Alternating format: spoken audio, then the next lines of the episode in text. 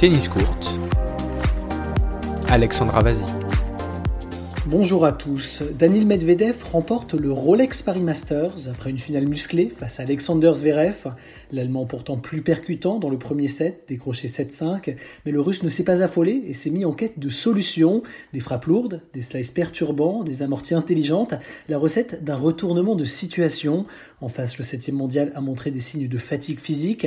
Après un break concédé à 4-4 dans le deuxième set, il a explosé, 7 jeux d'affilée perdus, dès lors impossible pour lui de revenir. Résultat 5-7, 6-4, 6-1.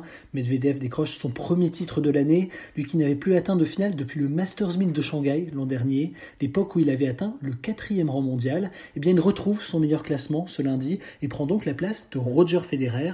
Et puis il met fin à une série de 12 succès d'affilée d'Alexander Zverev. Zverev tombeur de Nadal en demi-finale. L'Espagnol échoue dans la quête de son premier Bercy, lui qui n'avait pas joué depuis son sacre à Roland Garros. Il n'a jamais vraiment été à l'aise dans ces conditions indoor, accroché par Feliciano Lopez, puis Pablo Carreno Busta, avant donc de tomber en 2-7 contre l'Allemand.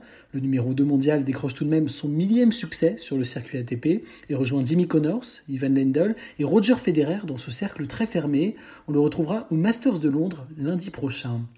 Il y sera accompagné par Novak Djokovic, Dominic Thiem, Stefanos Tsitsipas, Alexander Zverev, Daniil Medvedev, Andrei Rublev et Diego Schwartzmann. L'Argentin s'est qualifié pour ses premières ATP Finals au Rolex Paris Masters. Un quart de finale a suffi puisque le seul qui pouvait l'en empêcher, Pablo Carreno Busta, a également chuté à ce stade de la compétition. L'Argentin aura donc l'opportunité de se rassurer après sa défaite sèche contre Daniil Medvedev. Un qui a le sourire, c'est Hugo Humbert, seul non-tête de série à avoir atteint les quarts de finale. Le Français est entré dans une nouvelle dimension cette semaine. Sa victoire contre Stefanos Tsitsipas au terme de trois tie-breaks a ébloui le monde du tennis. Percutant, déterminé, le gaucher a dépassé ses crampes pour battre son deuxième top 10. Il a fait créer un nouvel exploit contre Milos Raonic, mais n'a pas réussi à convertir ses deux balles de match.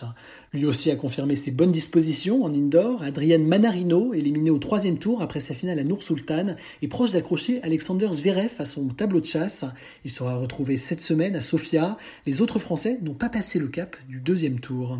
En bref, Novak Djokovic, absent à Bercy, est assuré de terminer la saison numéro 1 mondial. C'est la sixième fois pour le Serbe, qui égale donc le record de Pete Sampras. Nadal et Federer restent à 5 unités. Justement, des nouvelles de Roger Federer, c'est son coach Ivan Ljubicic qui nous en donne. Le Suisse s'entraîne de plus en plus et de mieux en mieux. Beaucoup de confiance et l'espoir de jouer un grand Open d'Australie, selon les termes du Croate. C'est le dernier tournoi où l'on avait revu Roger Federer opéré du genou en février. Carolina Pliskova se sépare de son coach. Un an après son recrutement, Daniel Valverdou n'épaulera plus la sixième mondiale en cause des problèmes d'emploi du temps. Peut-être la Tchèque souhaite-t-elle avoir un coach à plein temps, car Valverdou s'occupe aussi de Stan Wawrinka.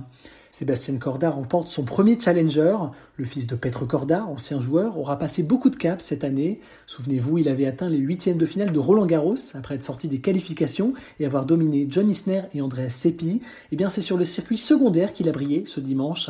Vainqueur de Rakhmoutar Ramanathan en finale à Ekental en Allemagne, il grimpe au 16e rang mondial.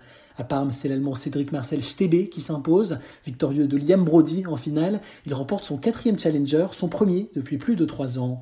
Enfin, de tournois à venir cette semaine, les hommes s'envolent pour Sofia en Bulgarie, Chapovalov, Auger Aliassim, Demi-Nord ou encore Gasquet seront de la partie. À noter que Gilles Simon est sorti des qualifications, tout comme ses compatriotes Océane Dodin et Harmonitan à Linz, dernier tournoi de la saison féminine.